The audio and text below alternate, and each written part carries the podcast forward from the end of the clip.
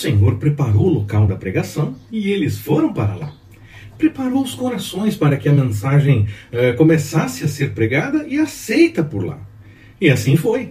E além disso, preparou o local, uma casa, para que os viajantes missionários pudessem ficar. Quando fazemos o que é vontade do Senhor e temos nossa vida também de acordo com esse querer, o Senhor mesmo prepara tudo.